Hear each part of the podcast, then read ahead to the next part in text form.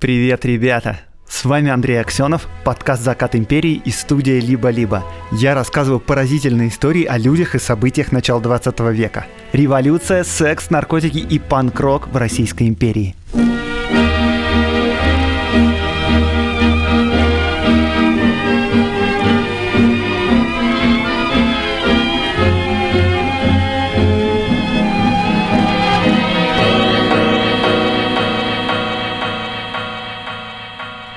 Привет, привет. Это специальный выпуск подкаста «Закат империи». Специальный и традиционный, потому что такие выпуски я всегда делаю под конец сезона. После этого выпуска подкаст уходит в отпуск на два месяца.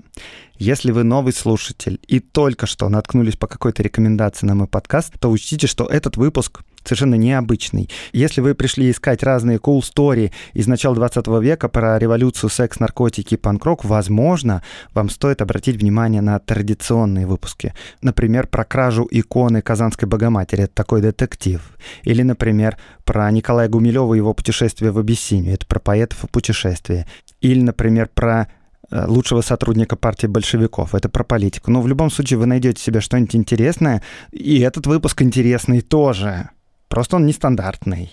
Но вообще этот выпуск не последний наш встреч перед отпуском, потому что ровно через неделю, в понедельник, 2 августа в 8 часов вечера, я жду вас на своем Ютубе и ВКонтакте, где буду проводить стрим по истории России в начале 20 века, что там как происходило. Если вам что-то хочется узнать, если я что-то упускаю в подкасте, если у вас есть какие-то вопросы, пишите их, не стесняясь, во все мои соцсети, в директ Инстаграма, в отзывах, в Apple подкастах или на Кастбоксе, я все это соберу и на все вопросы постараюсь ответить и жду встречи с вами. А еще Москва. Напоминаю, что в воскресенье 1 августа в ДК «Рассвет» состоится лекция, посвященная одному дню жизни жителя Российской империи. Приходите, буду всех вас рад видеть. Ссылка на встречу в описании этого выпуска. А еще я вам рекомендую подписаться на соцсети подкаста, на Инстаграм, на Телеграм-канал, в группу ВКонтакте заходите. Там ежедневно появляются и будут появляться все время отпуска подкаста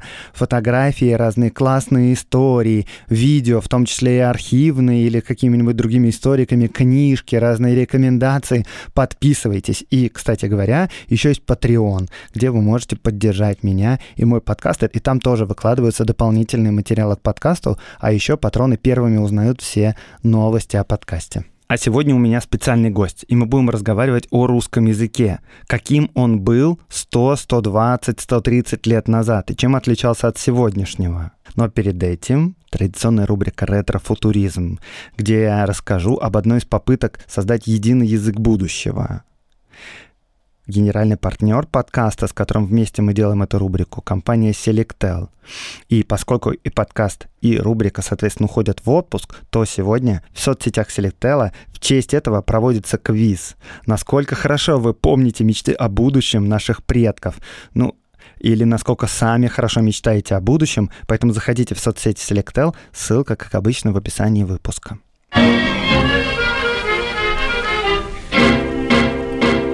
В XIX веке люди начали задумываться над тем, что в условиях растущих торговых связей, как бы мы сейчас назвали, глобализации, очень неудобно пользоваться разными языками. И, пожалуй, в будущем человечество должно прийти к тому, чтобы разговаривать на одном едином для всех языке. В XIX веке казалось, что таким языком будет французский, но к началу XX века стало ясно, что это, конечно, международный язык, но только международный язык знати. Языком бизнеса, например, стал становиться английский. Языком науки и техники, например, немецкий. Огромное количество научной и технической литературы издавалось на немецком языке. И вот в 1887 году в Варшаве Людвиг Заменгов, российский подданный, предложил свой вариант. Язык одновременно ничей и общий, и выпустил книгу «Международный язык. Предисловие и полный учебник», а себе взял псевдоним «Доктор Эсперанто». И под этим именем этот язык стал известен. Это был вообще не первый искусственный язык, но он отличался простыми правилами, он не был привязан ни к одному национальному языку, и вокруг эсперанто почти сразу возникло сплоченное и увлеченное сообщество. Он развивался, но не слишком быстро, но вот после Первой мировой войны начинало казаться, что этот язык действительно станет международным. После войны была создана Лига наций, международная организация, которая была призвана предотвратить будущие конфликты, такой прообраз ООН. Так вот, рабочим языком Лиги наций собирались сделать аспиранта, но, правда, не вышло. Однако эта лига рекомендовала всем странам ввести язык аспиранта в образовательные программы.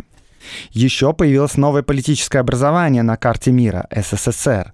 И изначально СССР проектировался не как государство, а как интернациональное бесклассовое образование. И идея международного языка была очень кстати – в 20-е годы в СССР он активно распространялся даже изучался в школах, как язык мировой революции. На эсперанто издавались книги и газеты, даже было радио на эсперанто. Но, к сожалению, в СССР история этого языка закончилась вместе с репрессиями Сталина. Общество эсперантистов были объявлены рассадниками шпионов.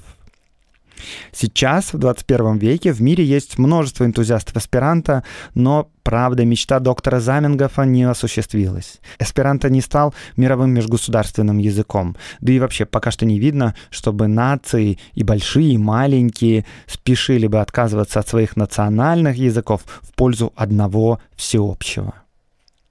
Это была рубрика с мечтами о будущем из прошлого от компании Selectel. Заходите в соцсети Selectel и проходите квиз про ретрофутуризму. Ссылки в описании этого выпуска.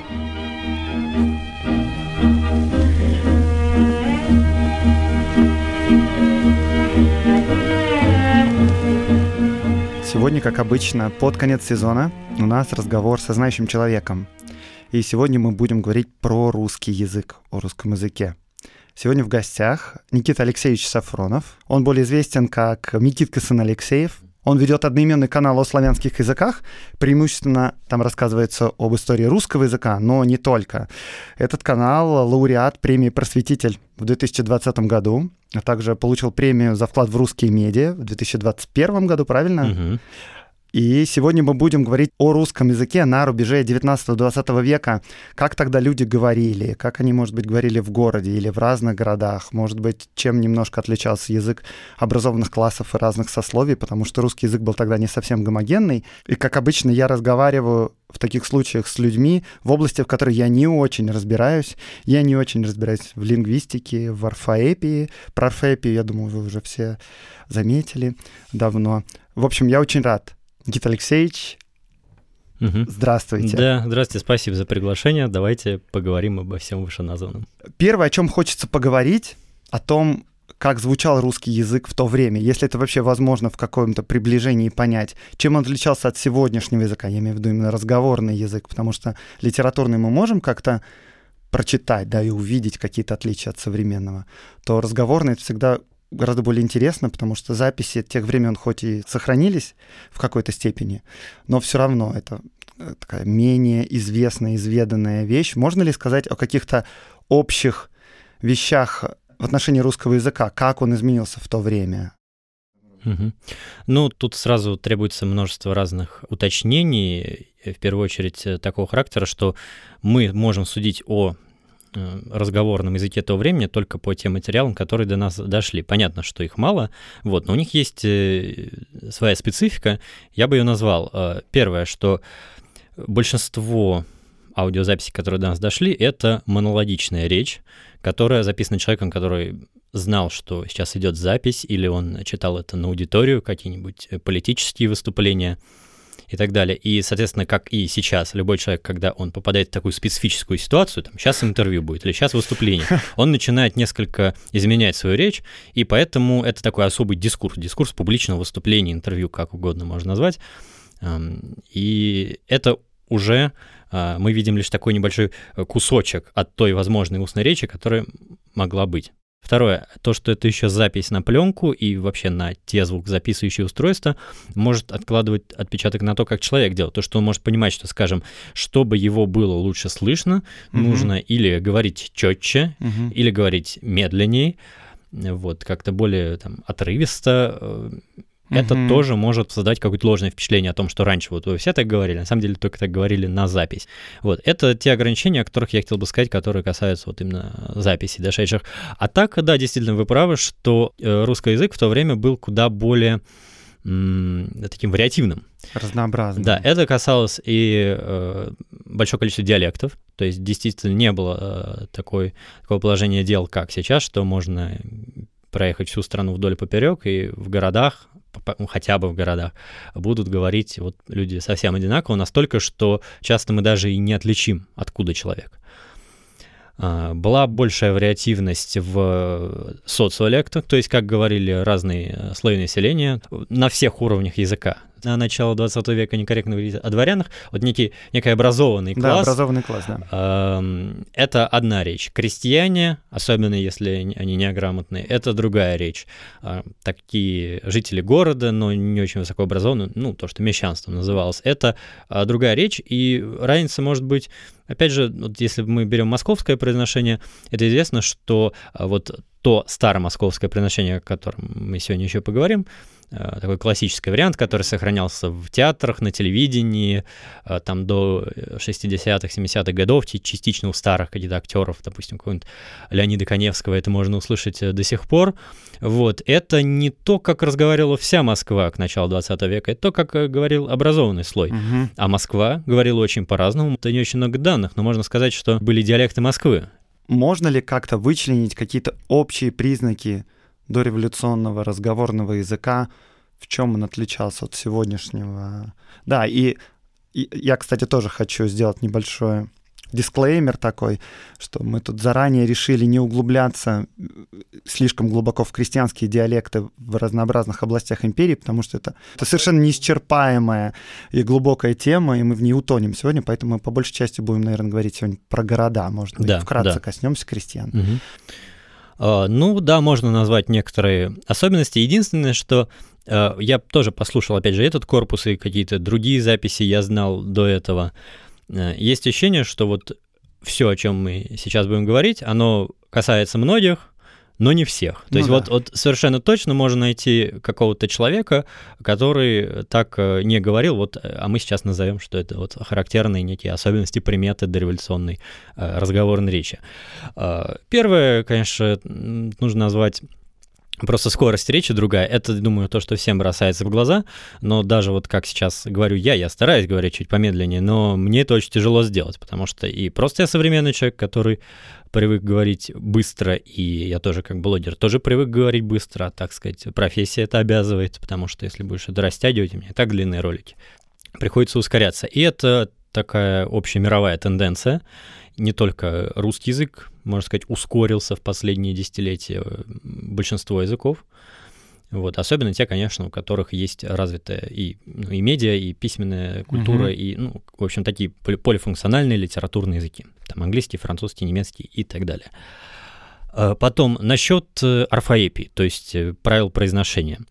Да, действительно была ну, ну, скажем так, была своя литературная орфоэпия, это как раз то самое старомосковское произношение, оно, вообще говоря, до сих пор остается литературным, угу. то есть, э, ну, если кто-то начнет говорить, что, значит, там русский, а не русский, это вот какой-то там диалект деревенский, значит, это человек просто не разбирается в том, о чем говорит. Это до сих пор литературное произношение, просто оно почти ушло из обихода, угу. а, потому что на нем и в начале 20 века многие люди уже не говорили, его как бы выучивали. Угу. То есть вот я сейчас там, может, вставляю какие-то особенности этого старомосковского выговора, я его освоил, ну, из некоторых таких театральных упражнений три года назад, и какое-то время там отдельные ролики выпускал на нем в качестве некого эксперимента. Вот. Но все равно это произношение выучен. Но, тем не менее, я в этом плане ничем не отличаюсь от многих э, людей начала века, которые тоже его выучивали и так говорили, потому что ну, считали, что так престижнее, так красивее звучит. Второе, это, э, третье уже получается, это интонация. Насчет интонации тут сложнее, потому что слушаешь каких-то людей, у них она кажется достаточно э, ярко выраженной. Угу. Ну вот, вы сейчас услышите фрагменты из интервью э, Керенского, из интервью митрополита Антония Сурожского, ну и давайте еще из э, интервью сына Шаляпина. Причина основная – это, конечно, война 1914 года – перед э, самой войной Россия была на самом высоком уровне своего культурного, политического экономического развития. А во время войны э, вся борьба внутренняя, борьба между э, умирающей монархии, которая кончалась именно этой эпохой Распутина, и общественным мнением мы, представители общественных групп, обще, полити, политических партий, было решено на время войны внутреннюю, э, внутреннюю борьбу остановить. Первое, чему нас учит Христос, когда мы делаемся его учениками, это тому, чтобы верить в человека, от него надеяться на все и его любить даже ценой собственной жизни – и опять-таки, когда я говорю собственной жизни, это не значит смерти обязательно. Потому что можно целую жизнь отдать для одного человека или для какой-нибудь группы людей без того, чтобы умереть от этого. Отец просил меня остаться с ним. Ну, э, недолго я с ним был, потом я поехал в Италию, потом в Германию, знаете, и старался организовать свою собственную жизнь, понимаете, я никогда не следовал за отцом, как многие это делают. Потом я попал в Америку, э, работал я в фильме.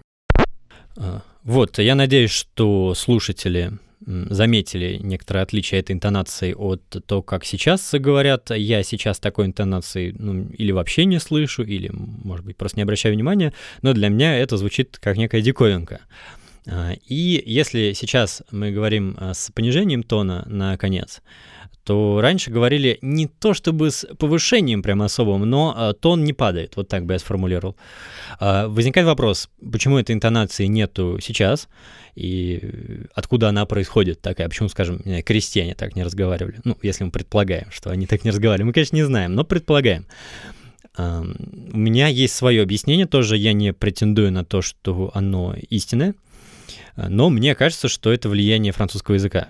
Потому что если мы послушаем э, французское произношение, особенно такое вот книжное, при чтении, там, при скандировании, э, то мы заметим, что есть некое сходство. Вот это повышение или сохранение выс ну, высокого тона на конце высказывания, это есть. И сейчас я предлагаю слушателям э, обратиться к фрагменту, ну, просто я подобрал э, фрагмент с французского телевидения 60-го года, это интервью э, французской певицы Шанталь Гая, Э, и, соответственно, слушайте, как говорит в первую очередь диктор, но также, как говорит сама Шанталь, у нее тоже немножко такое уже несовременное, прям французское произношение, несовременная интонация. Elle chante, vous l'avez vu et entendu lundi dernier dans Douche écossaise, elle a un visage bien charmant, et voici maintenant qu'elle tourne. Chantal Goya, comment vous considérez-vous à présent Encore comme une chanteuse ou déjà comme une actrice de cinéma bah, C'est-à-dire que je suis encore un peu, enfin je suis une chanteuse et un tout petit peu une actrice de cinéma, mais pas vraiment. Эм, как тоже вы могли здесь заметить, э, я думаю, не обязательно для этого знать французский язык, в конце каких-то простых вот кусочков э, высказывания тон всегда повышается, повышается и падает он только в абсолютном конце высказывания, где, условно говоря, если мы проводим аналогию с письменной речью, э, был бы конец абзаца. Угу. Угу. Мы сейчас э, попробуем перейти как раз к разнице языков в Москве и Петербурге в первую очередь, но до этой как бы очевидной темы мне хотелось спросить, Россия того времени была страной достаточно ну, скажем, сегрегированной, да, то есть разные сословия могли не перемешиваться и внутри себя разговаривать на своих вариантах русского языка. Вы как раз говорили о том, что там, крестьяне говорили немножко по одному, там, образованный класс говорил немножко по-другому. Я встречал а, высказывание. Это говорит Василий Шульгин, бывший депутат Государственной Думы. Он а, снимался в советском да, документальном я фильме. Я смотрел этот фрагмент, да. Голос царя звучал просто и точно. Выдавал его волнение разве акцент немножко чужой, гвардейский. Гвардейские офицеры — это, конечно, довольно замкнутое, скажем, сообщество, внутри которого мог возникнуть своеобразный немножечко русский язык, который тоже может отличить образованный человек того времени. Я бы не стал в это высказывание вчитывать столь многое, потому что все же это говорит не лингвист. Что говорят не лингвисты о языке, это иногда звучит очень странно и высосано из пальца. А, потому что записи «Голос Николая II» есть, угу. они немногочисленны, там ну, не более минуты, но тем не угу. менее какие-то несколько предложений можно послушать.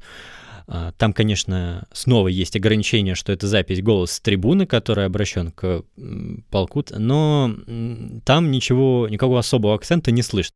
Братцы, спасибо вам за славный парад!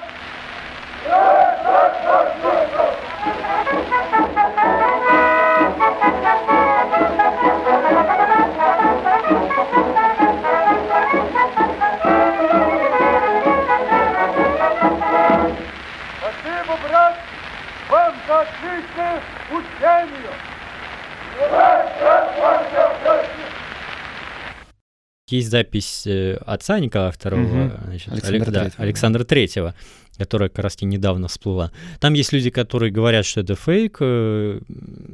Ну, я не, не знаю, я в это так не углублялся, но будем, будем считать, что это запись Э, подлинное. Я пытался немножко разобраться в этом вопросе, и, э, конечно, да, вот то, что фейк не фейк, это все основано на том, что нет твердых указаний, что действительно Александр Третий, но по большому количеству обстоятельств, которые окружают эту запись, можно предположить с очень высокой долей вероятности это именно он. Так что, в общем, это предположение имеет э, право называться правдой. Так что мы это будем допущение учитывать сейчас, да. Угу.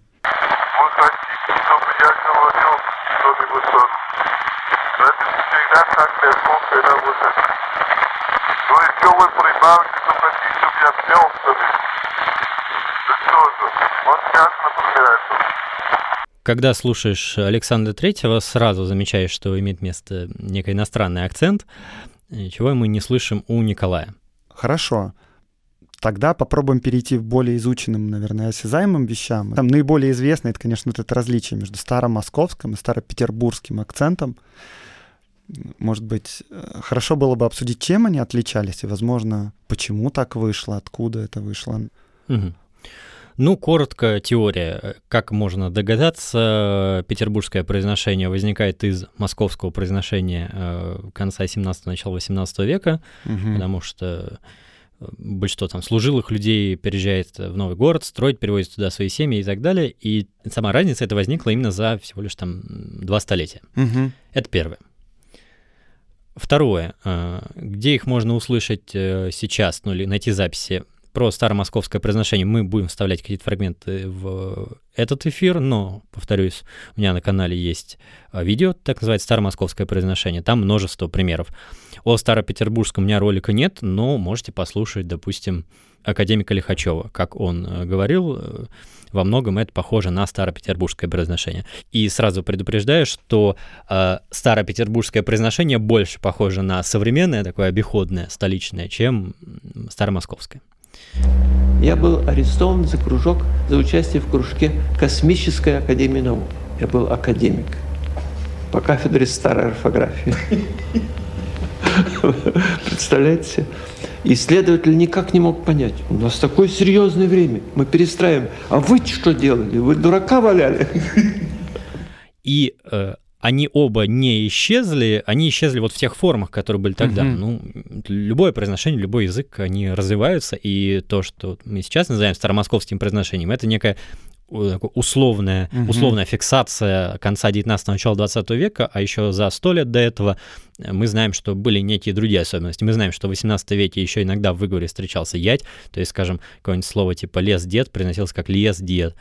Мы знаем, что до конца 19 века в Москве было еканье, а, то есть произношение там, где пишется «е», и, угу. или там, где пишется «я», произносилось «е», то есть слово «тяжелый» произносилось как «тяжелый», там слово какое-нибудь, вот мне нравится фраза «переведи меня через Майдан», можно вот с еканем четко показать «переведи меня через Майдан». Очень это много, еканье. Да, очень, очень много «е». Сейчас такое тоже можно услышать, но редко... А сейчас мы якаем, получается. Не, не, нет, сейчас насыканье. Ик... А, переведи. Да, да переведи. Ну, да, да. ну, мы не произносим прям «и», Ну да, это да, немножко да, да. другой звук, но можно сказать, что мы произносим «и». Т- Да, то есть э, с- пар- оба произношения постоянно развивались, и нет ничего удивительного в том, что они продолжили как-то развиваться в середине, начале 20 века, и вот эта старая форма, кодифицированная просто, то есть зафиксированная на бумаге как правильная, которая была зафиксирована учеными в конце 19 века, она ушла. Э, Ну, некоторые наиболее яркие особенности. Ну, я, я стараюсь говорить так, чтобы вы их слышали немножко. Но первое такое, это вот как раз-таки э, произношение э, окончаний прилагательных, которые сейчас Мгм. «и» после «к», «г», «х». Э, как, ну, с, э, ну, сейчас произношу, допустим, слово «русский», легкий, эм, тихий, строгий, Мгм. приносили как русской, легкой, тихой, строгой. Мсье де Фош, Дубровской. Дубровской. Строгой и громадного росту. говорит Константин Эдуардович Циолковский. Наркомом просвещения первого советского правительства стал Анатолий Васильевич Луначарский. И даже деревья отвесят вам низкий поклон. В, в Петербурге, если брать э, конкретно вот этот нюанс, произносили «и». А, то есть, ну, как сейчас мы говорим, русский, там, строгий, тихий и так Мгм. далее. Это пришло, на самом деле, из книжного произношения, то есть это форма не разговорная, она церковно-славянская.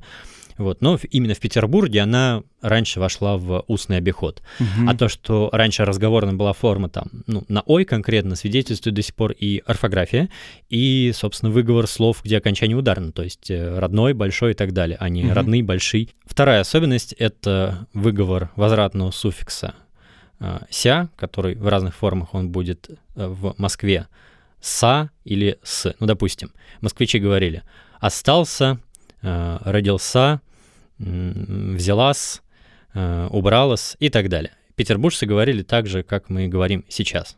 Началась Великая Отечественная война. Ленинская мысль неслась над всей революционной страной. И они обратились к председателю Ну ты не бойся. Ты обернись. Вот достану новое оборудование, радуюсь. Выбью кондиционеры, горжусь. Эта черта оказалась одной из наиболее устойчивых в московском уже современном произношении, и именно ее мы чаще всего можем услышать как некий реликт той стародавней речи у разных возрастных э, актеров, дикторов Мгм. и так далее. Третья особенность — это произношение мягкого звука «р». Это, допустим, слова, которые москвичи произносили как э, «первый», «верх», «четверг».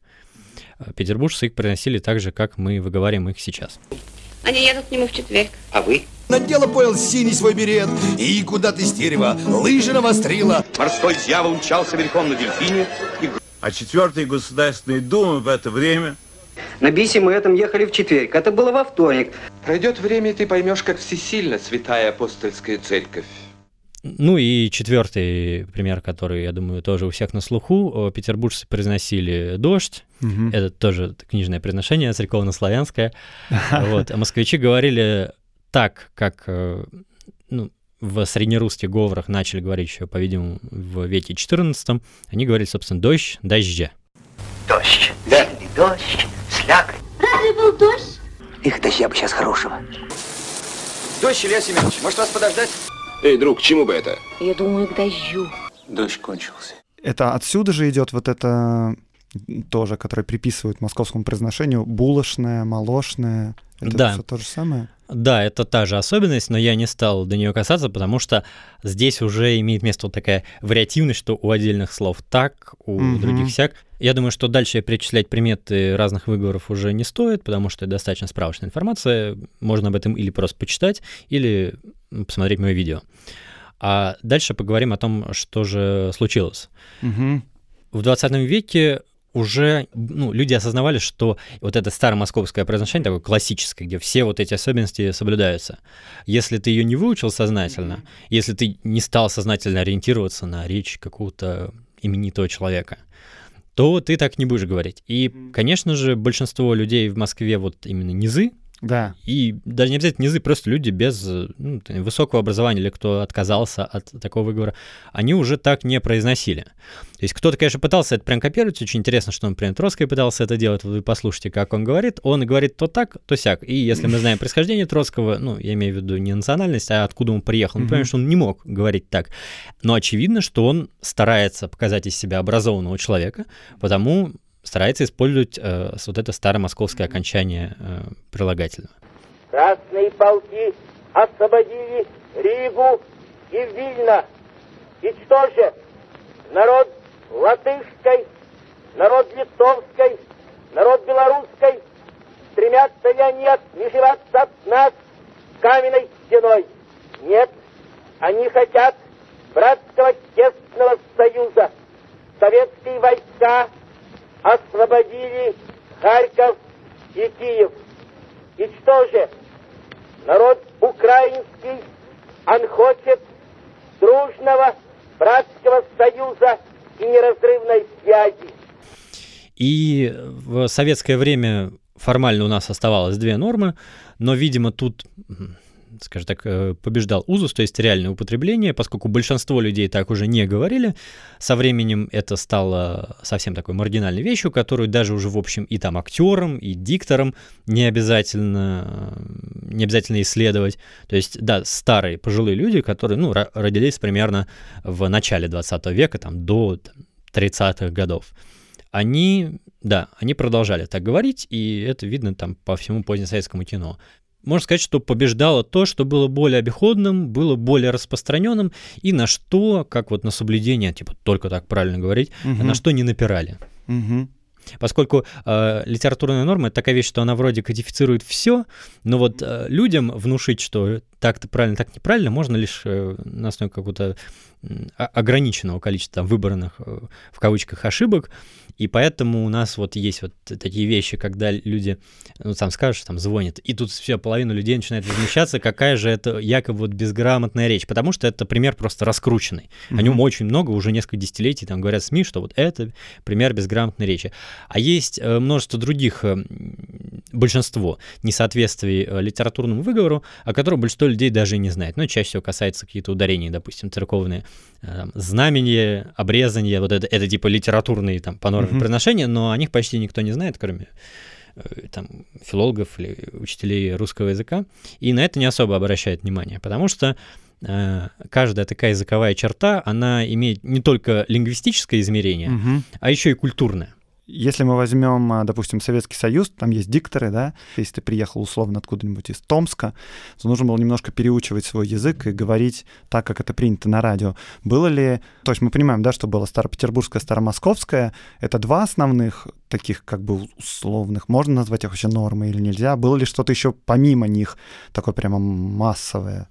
До революции, или вообще, можно сказать, до, до середины 30-х годов 20 века, с вот продвижением литературных норм было не все так хорошо, как э, в Советском Союзе, э, к счастью, я считаю, потому что для того, чтобы навязывать всему населению, особенно какую-то литературную норму, нужно иметь для этого свои инструменты. Да. Это инструмент распространения не, некого образцового выговора там, и так далее, или орфография образцового, это, ну, соответственно, массовые СМИ, это телевидение, это радио и так далее. Источник распространения устной информации до революции не было. Так что этот канал уже был немножко обрезан. Да, письменный текст можно было распространять, газеты и так далее, и смотреть, как там пишут. А, это первое, что нужно. А второе, что нужно, и, наверное, оно даже важнее, это, собственно, возможность это насаждать. То есть mm-hmm. для этого нужно, чтобы, допустим, ну, поясню на теме орфографии, потому что здесь наиболее четко видно. Вот был э, кодификатор Яков Грот, Яков Карлович Грот. И можно сказать, условно, что э, орфография, которая была до революции, именно до 1917 года, это орфография Грота. Mm-hmm. Но там были разные у него, так скажем, трудности, потому что его не признавала, не помню, то ли вообще, то ли некоторое время Академия наук. э, у него было большое количество конкурентов, имена которых мы уже не помним, но они были на слуху в то время. У самого Грота есть работа «История русского правописания от Петра Великого и поныне», кажется, называется. И там он в том числе обо всех этих конкурентах пишет. То есть мы видим, что если человек, условно, такой обычный, вот, не, не, не ученый, э, решил в конце 19 века обратиться к какому-то справочнику, Мгм. вот, орфографии, или даже Мгм. орфоэпии, допустим, тоже были уже какие-то, у него просто, ну, глаза разбегались. То есть, ну, он, он не знает, кого брать. Если он приходит э, в книжный магазин, а, то там, скорее всего, будет много авторов. Э, Грот, э, у него нет какой-то печати, скажем, что типа Академия наук од- одобряет э, именно этого автора. И в итоге, даже несмотря на то, что кодификация какая-то уже была, она не была совсем стандартизирована, как это случилось в советское Мгм. время. Вот, то есть в советское время там четко можем сказать, что есть, допустим, там есть Ожегов, э, есть Ушаков, То есть могло получиться так, что, допустим, разные газеты, разные там писатели, они используют разную норму, и можно встретить написание одних и тех же слов по-разному в разных местах, и как бы нету твердого консенсуса, что вот все должны писать так. Да? Да, да, потому что среди всей массы пишущих нет такого, что их всех, допустим, учили одинаково.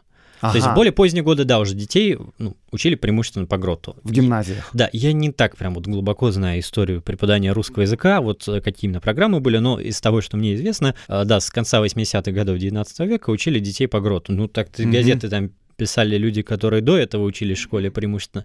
Там по-разному преподавалось. Потом э, было много таких нюансов, которые, где, может быть, была вариативность. Мгм. Ну, допустим, вот наверняка вы все встречали в какой-нибудь классической литературе там Лизанька, Маменька, и это даже остается как э, элементы авторской орфографии, которые не меняются. Значит, вот такого уровня вариативности или в пунктуации очень много было такого рода моментов. Возьмите любое дореволюционное издание, смотрите за запятыми. Думаю, вы на первой странице заметите, что они там стоят как-то не так, как вы Мгм. привыкли. И это не потому, что правила пунктуации изменились, потому что просто человек писал, как думал, что так нужно писать. На самом деле это была авторская пунктуация в нашем понимании. Короче, была вариативность. Мгм. Мы тут э, плавно уже нем- подошли немножко к письменности, к письменному языку, к орфографии. Тут можно уже, наверное, перейти на дореволюционную орфографию. И разные ее особенности, в частности, разные звуки, которые, возможно, уже пропали, а может быть и не к тому моменту. Да, потому что вот эти стоны гимназистов о том, как они должны заучивать, где нужно писать «ять», а где нужно писать «е», это просто притча во языцах. Давайте поговорим про дореволюционную орфографию. Зачем вообще понадобилось ее менять? Были проекты реформы этой дореволюционной орфографии, были разные мнения на тот счет, что надо менять и как надо менять, чему детей учили в школе. Давайте начнем с «ятя». Мгм. Э, Может быть, были какие-то правила более-менее простые, которые можно было выучить. Действительно, он причинял какие-то страдания невообразимые гимназистам. Я вот еще слышал, например, что умение правильно писать «ять» в письме, оно как бы маркировало человека, который закончил гимназию, который гимназию не закончил, потому что для тех, кто не заканчивал, может быть, это сильно и не требовалось, это знание, где писать нужно «ять», а где сильно «е». Ну, что значит э, не, не требовалось? Э, Ну да, э, до революции было более спокойное отношение к э, вариативностям на письме. Это действительно так. Но все равно было некое представление о том, что ну вот так там учат, так правильно писать, а вот так нет. И образованный человек это, конечно, мог приметить. Ну, значит, по порядку, по поводу самого яти. Значит, яти — это буква, она выглядит как мягкий знак, но с такой палочкой, которая перечеркивает вот ее верхнюю часть. Э, Она читается, если мы ну, озвучим какой-то современный текст, и в начале там, 20-го, конце 19 уже тоже она читалась как э, «е» просто, но до 18 века в московском выговоре, в других диалектах, там, и где-то раньше, где-то позже, э, этот звук обозначал, ну, чаще всего, тоже разные были вариации на всей территории там, ну, Руси, но чаще всего он обозначал э, такой дифтонг, такой двузвучие «и». Допустим, возьмем слово «на месте», там сразу два яти. Вот сейчас мы в обоих слогах пишем «е», а в традиционной орфографии писался «ять». И это писалось, опять же, с двумя ятями. Произносилось это в начале 20 века, так же, как и сейчас, «на месте», но, э, скажем, в веке 16 это произносилось как «на месте». Правильно ли я понимаю, что эта реформа предыдущая, которая была при Петре, то, что Петр I оставил, собственно, ять, это то, что абсолютно однозначно всем было понятно, что есть один звук, который обозначается одним символом, а есть звук Е, который должен обозначаться другим символом.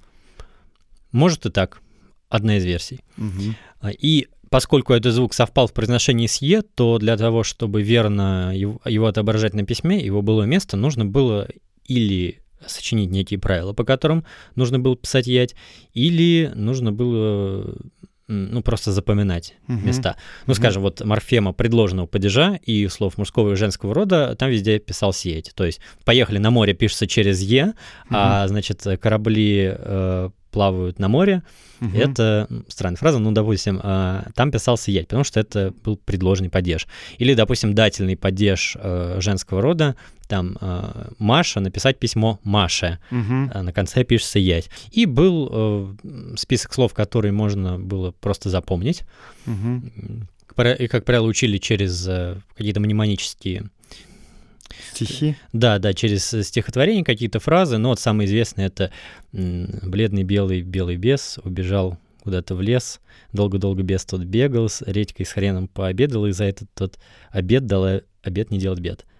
Я не уверен, что я правильно воспроизвел, но вот везде, где тут «е» будет, там пишется «ять». Но тут сразу хочу возразить людям, которые считают, что это дело э, дореволюционную русскую орфографию очень сложной. Ну, если вы э, много пишете и читаете, угу. нет никаких трудностей в том, чтобы слова с ятем запомнить. Вот я целенаправленно никогда не, ну, не ставил себе целью запомнить все слова, но тем не менее я достаточно грамотно пишу в традиционной орфографии, я занимаюсь в том числе редко, но занимаюсь корректурой книг в них, и трудностей с этим особо нет. Ну, если даже есть, можно посмотреть это в словаре, э, точно так же, как сейчас, когда какой-нибудь журналист пишет статью, он может посмотреть, где запятая там ставится. Uh-huh, uh-huh. В этом ничего, никакого большого греха нету. И также, если мы посмотрим на орфографии других, допустим, европейских языков, а, там, французскую, английскую, там, не знаю, греческую, угу. особенно ирландскую, мы поймем, что русская орфография достаточно проста по сравнению с ними, и считать, что там русский человек, там, крестьянин, там, допустим, он ну, не мог вот из-за вот этого ятя освоить дореволюционное письмо, это такая русофобия, что, значит, русские не могут освоить свое правописание, а там французы, там, англичане могут. Так что это, конечно, вздор и сложность в освоении письменного языка конца 19 начала 20 века создавали в первую очередь не какие-то отдельные буквы. Угу. Это создавал, в принципе, сам регистр письменного языка, то, что это другое явление совершенно, ну, у него другой характер, другие формы, там синтаксис, другое все. А, и там в том числе пунктуация достаточно сложная у нас. А у нас, если я не ошибаюсь, у нас самая сложная пунктуация из всех европейских языков. Вот. И нужно тоже понимать, что, э, да, многие крестьяне до революции были неграмотными, но угу. когда мы это говорим, мы имеем в виду, что они не умели там читать, писать э, ну, гражданским шрифтом, который угу. ввел Петр, э, не умели читать и порождать тексты на русском литературном угу. языке но грамотность это не только одна, может быть. Я понимаю, что это может странно прозвучит, но можно быть грамотным и в какой-то другой письменной традиции. А, допустим, в такой, ну, можно назвать церковно-славянской, можно назвать это просто таким старым книжным языком, mm-hmm. это будет более корректно. А, это, ну, собственно, та вот старая грамотность, которая была на Руси, то есть те же принципы, как а, обучали письменному языку и чтению в Древней Руси все это сохранялось. И в крестьянской среде, особенно у староверов, mm-hmm. среди них было самое большое количество грамотных людей. И знаете, там там и глагольные формы, всякие свои аористы, э, имперфекты и так далее. Там и букв много, прям больше, чем в дореволюционной орфографии необычных, типа юса какого-нибудь там, или там кси, пси, зело, омега и так далее. И как-то вот у них не было трудностей с освоением а, церковно-славянской грамоты. А вот дореволюционное что-то не получалось. Ну, как-то такой э, гражданицу. Вот почему-то людям того времени казалось, что вся сложность э, тогдашней орфографии, она вот в этих там четырех несчастных буквах. Угу. Яти еще некоторые. Но это, мне кажется, демагогия. Угу. Отлично. У меня некоторые вещи прямо в голову встают. Кстати, если вы помните, был недавно выпуск э, про смерть на Терновских хуторах, и там э, была некая проповедница Виталия Старобряческая. Я говорил, что вот эта Виталия, она хорошо читала церковнославянские книги, церковнославянский шрифт, а гражданское письмо, то есть газета, ей читала ее помощница Поля Все, да, действительно отличалось. Одна умела лучше одно читать, другая читала лучше другое. Ну, мы сейчас еще много говорили вот по поводу э, Яти. Естественно, э, реформа ими не ограничивалась, там же много было всяких других э, вещей, типа, например, ея, ее, да, Мгм. или там... а, да, Они, они, да. Да-да-да, вот вроде как бы упростилось же, тоже нужно меньше всего учить. Пускай в душевной глубине встают и заходят они. Вот. Да, действительно было такое, и тут вот многие начинают говорить, что да, вот реформа орфографии, она не только орфографию изменила, она язык там наш кастрировала. Э, На это отвечу так. Ну, фактические сведения какие, что э, до реформы орфографии было, допустим, две формы э, ея-ее. Форма ея — это был родительный падеж, ну, в слово «она», допустим, не знаю, там «я», «белый я», «ручки». Вот. А сейчас мы пишем ее белые ручки. А раньше ее это была только форма винительного падежа. Допустим, вижу ее там ручки. По поводу они, они а, тоже было две формы. Значит, они это для мужского и среднего рода. То есть, допустим, они мужчины, там они, не знаю кто там, дети, как дети, там дитя, ну в таком духе. Они писалось с на конце, это форма женского рода. Э, И вот действительно это было отменено в ходе реформы 2017 года, э, но, а, так не говорили. Это чисто орфографическая условность. Конечно, кто-то мог просто подражать э, написанию, точно так же, как сейчас вот некоторые говорят, что подражая написанию. Э, но это не форма живого, естественно, языка. Это, во-первых, формы церковнославянские, потому что по-древнерусски, допустим, было не э, «оне», а «оны». Мгм. Вот, другое окончание. То есть это именно языка никак не касается. Но, а тут можно вспомнить, что это, там, не знаю, это нужно поэтам, там, или чтобы различать там старые формы Мгм. какие-то, вот мы там издаем Пушкин или вот Фета издаем, и будет, мол, непонятно, э, а что же они имели в виду, потому что они имели в виду, там, писали «они», потому что хотели четко намекнуть на женщин, а сейчас э, будет «они» и будет непонятно. Ну, во-первых, я тоже этим интересовался, я пытался найти примеры, где действительно э, перевод в новую орфографию приводит к недопониманию, но я таких примеров нашел, ну, не более пяти, то есть вообще на, вот на все. Я там спрашивал у друзей, у знакомых, у там у корректоров, вот, ну, всегда остается это понятным почти всегда по контексту, что имеется в виду. Это раз. Два, а нет-то никакой проблемы в том, чтобы именно там, где это нужно, эти старые орфограммы сохранять. То есть просто издавайте в современной орфографии текст, но оставляйте там не они, а они. Я даже не нужен. Пиши- Пишите е. Будет понятно, что это две разных формы. Точно так же, как, допустим, когда издают Пушкина, часто сохраняют некоторые особенности старомосковского произношения, которым Пушкин владел и писал свои стихотворения в нем чаще всего, а, чтобы была рифма. Вот, допустим, э, помню, в Евгении Онегине там э, рифмуется слово «бутылкой» и «повеса пылкой». То есть сейчас мы Мгм. принесли бы «пылки», вот, но чтобы была более э, точная рифма, оставляют написание «пылкой». Прям так и пишут в книге. Да, так и пишут. То есть, и поскольку стихотворный размер тебе подсказывает, что э, пылкой это н- нельзя прочесть, Мгм. то понятно, что это так, э, вот, и ни у кого никаких э, трудностей не возникает. Никого это не пугает, действительно, да, что в книжке написано неправильно. Вообще говоря, русская орфография, ну, по крайней мере, с э, начала 19 века это четко было осознано уже на научном уровне, Мгм. она устроена по морфологическому принципу. Что это значит?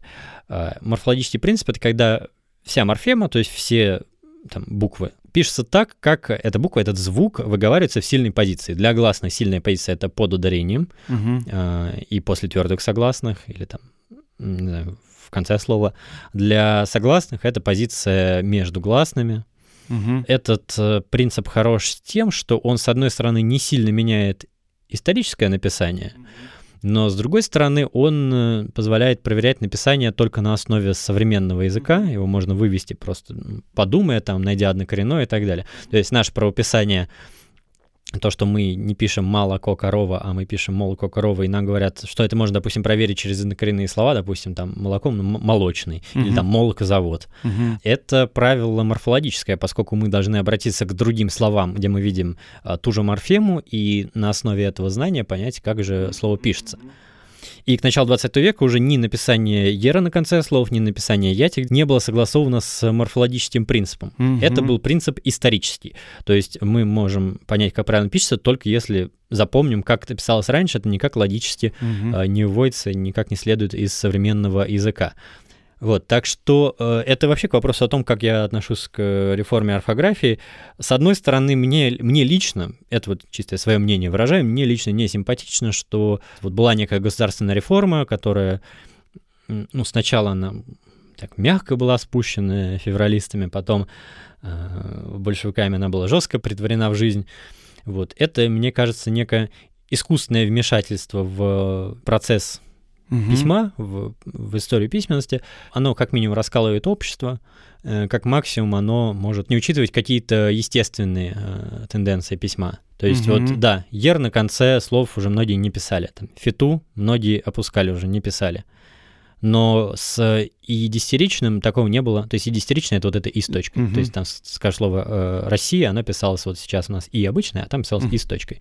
Э, его не опускали, потому что вроде и длина слова не меняется. Mm-hmm. Э, правило очень простое, то есть пиши э, и вот это с точкой, оно называлось и десятиричное перед и восьмеричным, это обычное э, перед гласными, в том числе перед и краткой. Все. Ять тоже, его вроде как не могли запомнить, но тем не менее его даже те же там футуристы печатали. В общем, э, все это частности. Э, с одной стороны, мне нравится реформа орфографии 1917 года, потому что она э, сделала русское правописание более последовательным, то есть она более последовательно притворила тот принцип, который наметился еще там в 12-13 веке, а именно морфологический. Угу. Но при этом всем, конечно, современная русская орфография до сих пор не полностью морфологична. У нас есть еще очень много нюансов, которые можно как бы дальше реформировать, и, собственно, история неудавшихся или каких-то удавшихся после реформ, там, uh-huh. 56 -го года, которая удалась, и 64 -го года, которая не удалась, 2002 года, которая не удалась, это показывает, что орфографию можно реформировать было и дальше, и дальше, и дальше. Я считаю, что так. Э, если бы не было никаких реформ, то у нас э, сформировалось бы две орфографии, примерно так же, как и сейчас. Там в мессенджерах мы там одним образом пишем, потому что там какие-то свои задачи, там нас не оценивают по стобальной шкале ЕГЭ? Да не то, что по стобальной шкале ЕГЭ. Большинство читающих и пишущих все знают вот этот э, регистр. Они по тексту, орфографии, пунктуации сообщения там в Телеграме не оценивают, насколько вот образованный человек. И поэтому можно писать неким более упрощенным, что ли, письмо. А в книжках, э, там, в школе осталось бы такое старое, старое письмо, официальное. И я не вижу в этом ничего сложного, потому что такая ситуация уже когда-то у нас была, там, то есть, например, в Древней Руси было две орфографии, бытовая, книжная, и не было никаких сложностей у людей использовать э, каждую из них или в, для разных коммуникативных задач, или в разного типа текстах. Если брать меня, то я использую дореволюционную орфографию как некий, скорее, художественный прием, ну, или художественный, или для своих коммуникативных задач. Если я вхожу в какой-нибудь телеграм-чат, где сидят любители русской словесности, там националисты, какие-то монархисты, ну, ну понятно, то есть аудитория, где э, традиционная орфография котируется. Я там могу так написать, потому что мне это не составляет никакого труда, у меня есть э, клавиатура, вот, э, но я так больше сойду за своего, скажем. В обычной жизни и, ну, как вы знаете, да, свои тексты тоже я пишу в современной орфографии, не вижу ничего плохого в том, что я так их разграничиваю, хотя я знаю, конечно же, людей, которые э, сейчас стараются вот всегда ну, за исключением только обращения в государственные органы, потому что там просто не принимают такие тексты, стараются всегда писать в дореволюционной орфографии. То есть, ну, это, допустим, вот мой э, приятель э, Александр Саньков, поэт, он и свои стихи издает в традиционной орфографии, сам всегда пишет, там в Телеграме мне пишет мне. Вот Алексей Игоревич Любжин, э, филолог, э, классик, так пишет. Э, есть вот Сергей Волков, известный историк, это автор книги такой тоже популярный в соответствующих кругах «Почему РФ не Россия». Тоже научный труд, так, академический историк, но книга издается в дореволюционной орфографии, mm-hmm. потому что это вот принципиальная позиция автора и так далее. Мне э, такое вот педанство, что ли, в этом деле не очень близко, но я рад, что сейчас по-прежнему э, две этих орфографии, э, даже не то, что по-прежнему, они как бы это возродилось в перестройку, и сейчас, мне кажется, уже вполне комфортная среда появилась угу. для и тех, и других, потому что в реформированной орфографии, понятно, мы все, все пишем, все знаем ее, но, тем не менее, для любителей старой письменности тоже есть множество возможностей ее и читать, и использовать, потому что и книги пересдаются, и угу. есть э, новый оригинальный контент тоже в традиционной орфографии, можно с кем-то пообщаться, есть телеграм-чаты, то есть это очень хорошо, что у нас так это сосуществует, по-прежнему имеет место некая агрессия, такая неприятие а, традиционного письма, типа, что это за типа, дурацкие буквы, зачем ты так пишешь и так далее. Но мне кажется, что со временем это уйдет, и мы просто будем воспринимать а, традиционную орфографию как одну из орфографий русского языка.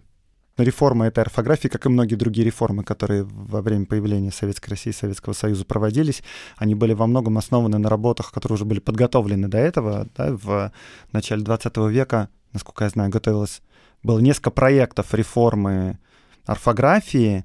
А, можете ли вы что-то сказать про них? Что, что с ними было? Почему их не приняли? Может, времени не хватило ну, или как? Вообще, отде... Э, вообще говоря, отдельные проекты по реформе э, правописания, они появлялись, ну, ну, почти все время. То есть в 18 веке какие-то уже были, но они имели характер этих частных каких-то соображений. Вот mm-hmm. какой-то человек, э, не знаю, какой-то книгоиздатель написал просто отдельную брошюру, где изложил свои мнения, как mm-hmm. изменить русское правописание. Или почти все наши э, такие, то есть Ломоносов, э, там Тредяковской, не знаю, там, Барсов и так далее, они все тоже предлагали свои какие-то проекты, не обязательно они им следовали, но они их предлагали.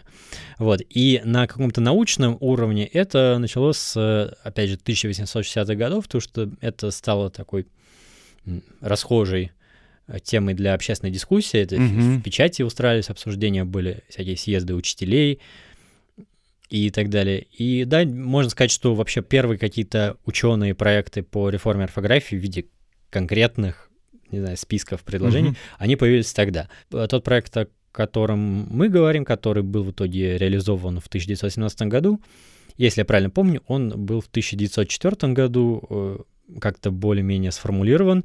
Из-за революции это отложили, вернулись к этому в 2010 году. Э, снова долго-долго готовили. Последние правки там вносились чуть ли не за пару недель до угу. его принятия.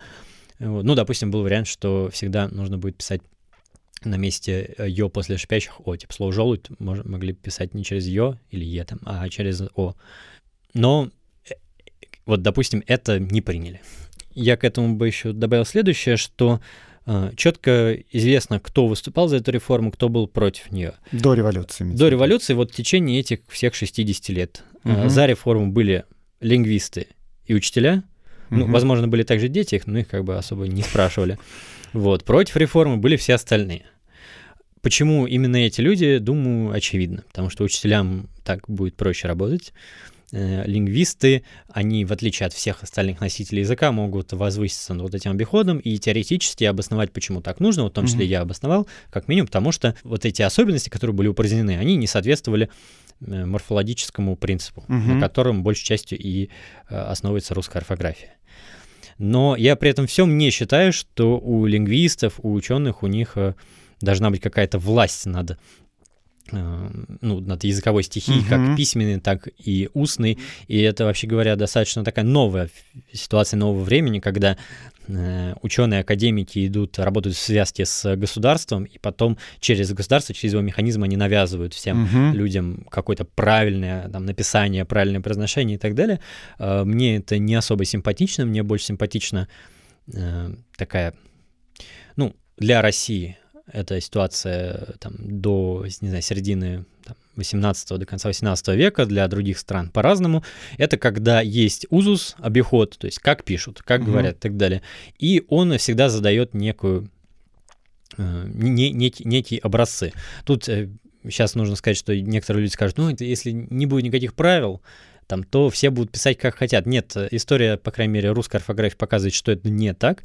Люди всегда пишут так, как были написаны тексты с похожим коммуникативным зданием, которые они прочли, усвоили. Ну, по-простому говоря, как и древнерусские писцы, которые специально никогда никаких прям вот правил не изучали, они просто, ну, копировали что-то, что было у их предшественников, может быть, в устном формате кто-то им говорил, ну, пишу лучше так вот, и все.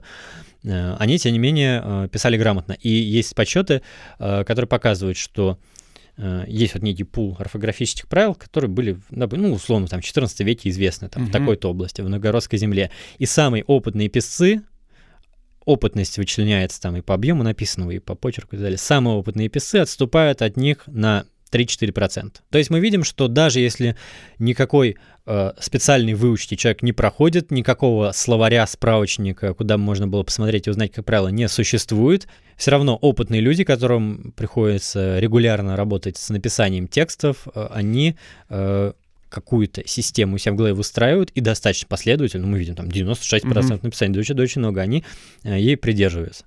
Так что я уверен, что если бы не было э, жесткого прескриптивизма и, в принципе, даже предположить, что не было бы никаких словарей справочников, никто бы их не писал, э, все равно э, кто много пишет, тот бы и писал грамотно, а кто э, пишет мало, тот бы писал, конечно, по-другому, а вопрос, а насколько это нужно? Потому что это что же? Это так называемый лингвистический капитал. То есть вот в нашей культуре мы считаем, что вот э, грамотно писать, там, как написано в словаре, все соблюдать, это важно.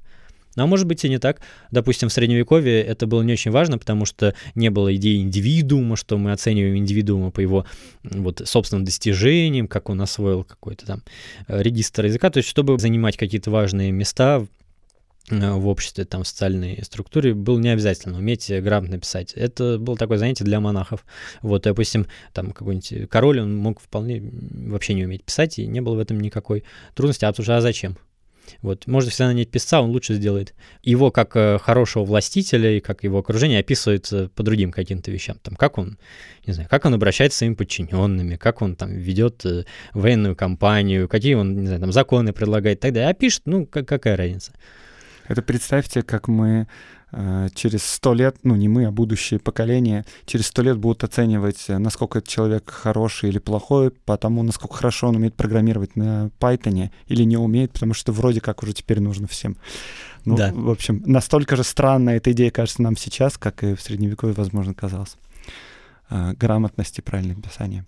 У меня тут возникла мысль об этом с точки зрения педагогики, потому что в XIX веке было очень много мыслей относительно образования детского, как его нужно делать. И вообще вот те школы, которые мы видим сейчас, они, в общем, с точки зрения современной педагогической науки, особенно, ну, типа, российские школы, они выглядят немного странно. То есть почему дети должны сидеть обязательно за партами, 20 человек, почему у них у всех одинаковая программа по всей России, они все учатся одному, и по выходу из школы они должны иметь плюс-минус одинаковые знания, которые мы можем как бы оценить по 100-бальной шкале, насколько знания этих детей соответствуют как бы идеалу. То есть это вообще немножко индустриально.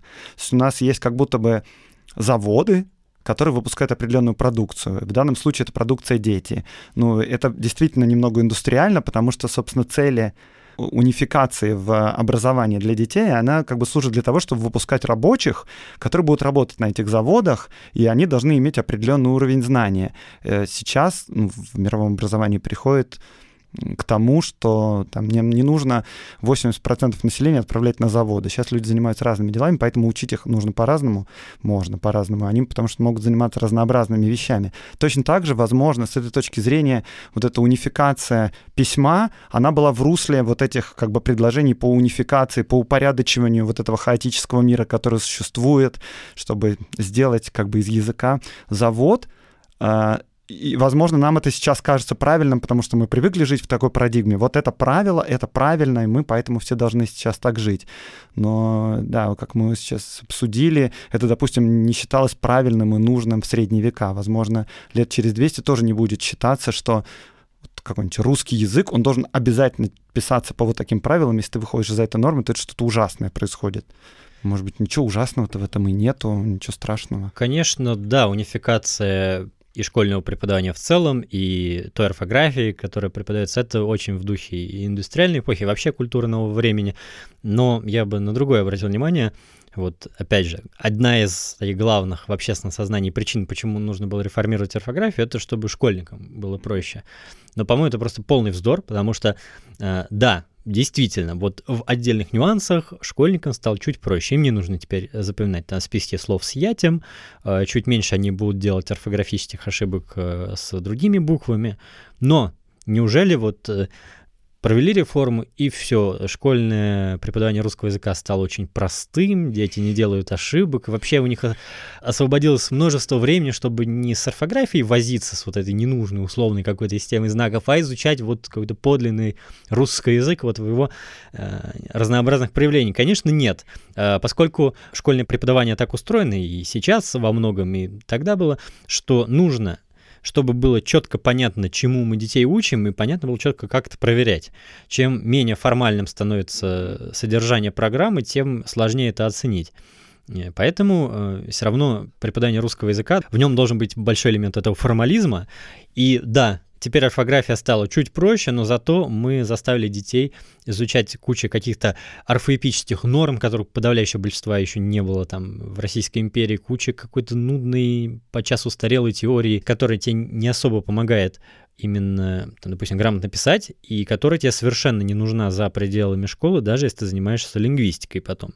Потому что это просто, ну, опять же, какая-то чепуха в таком духе. Так что, по сути, то, чего хотели реформаторы в 19 веке, в начале 20-го, оно не сбылось. Школьное преподавание русского не только не стало легче, оно стало сложнее в советское время.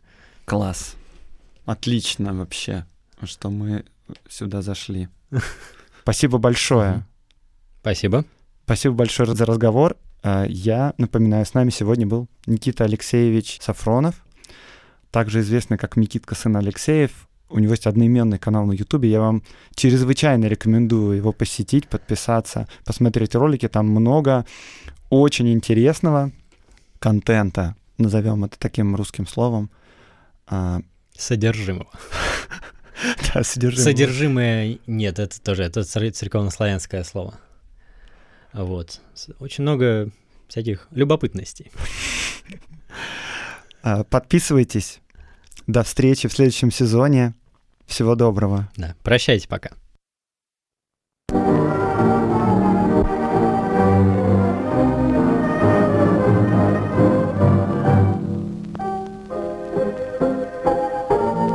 С вами был Андрей Аксенов, подкаст «Закат империи» и студия «Либо-либо». Подписывайтесь на соцсеть подкаста, на Инстаграм, Телеграм, ВКонтакте, Фейсбук. Подписывайтесь на Patreon. Везде будет много разных дополнительных материалов. До встречи через два месяца.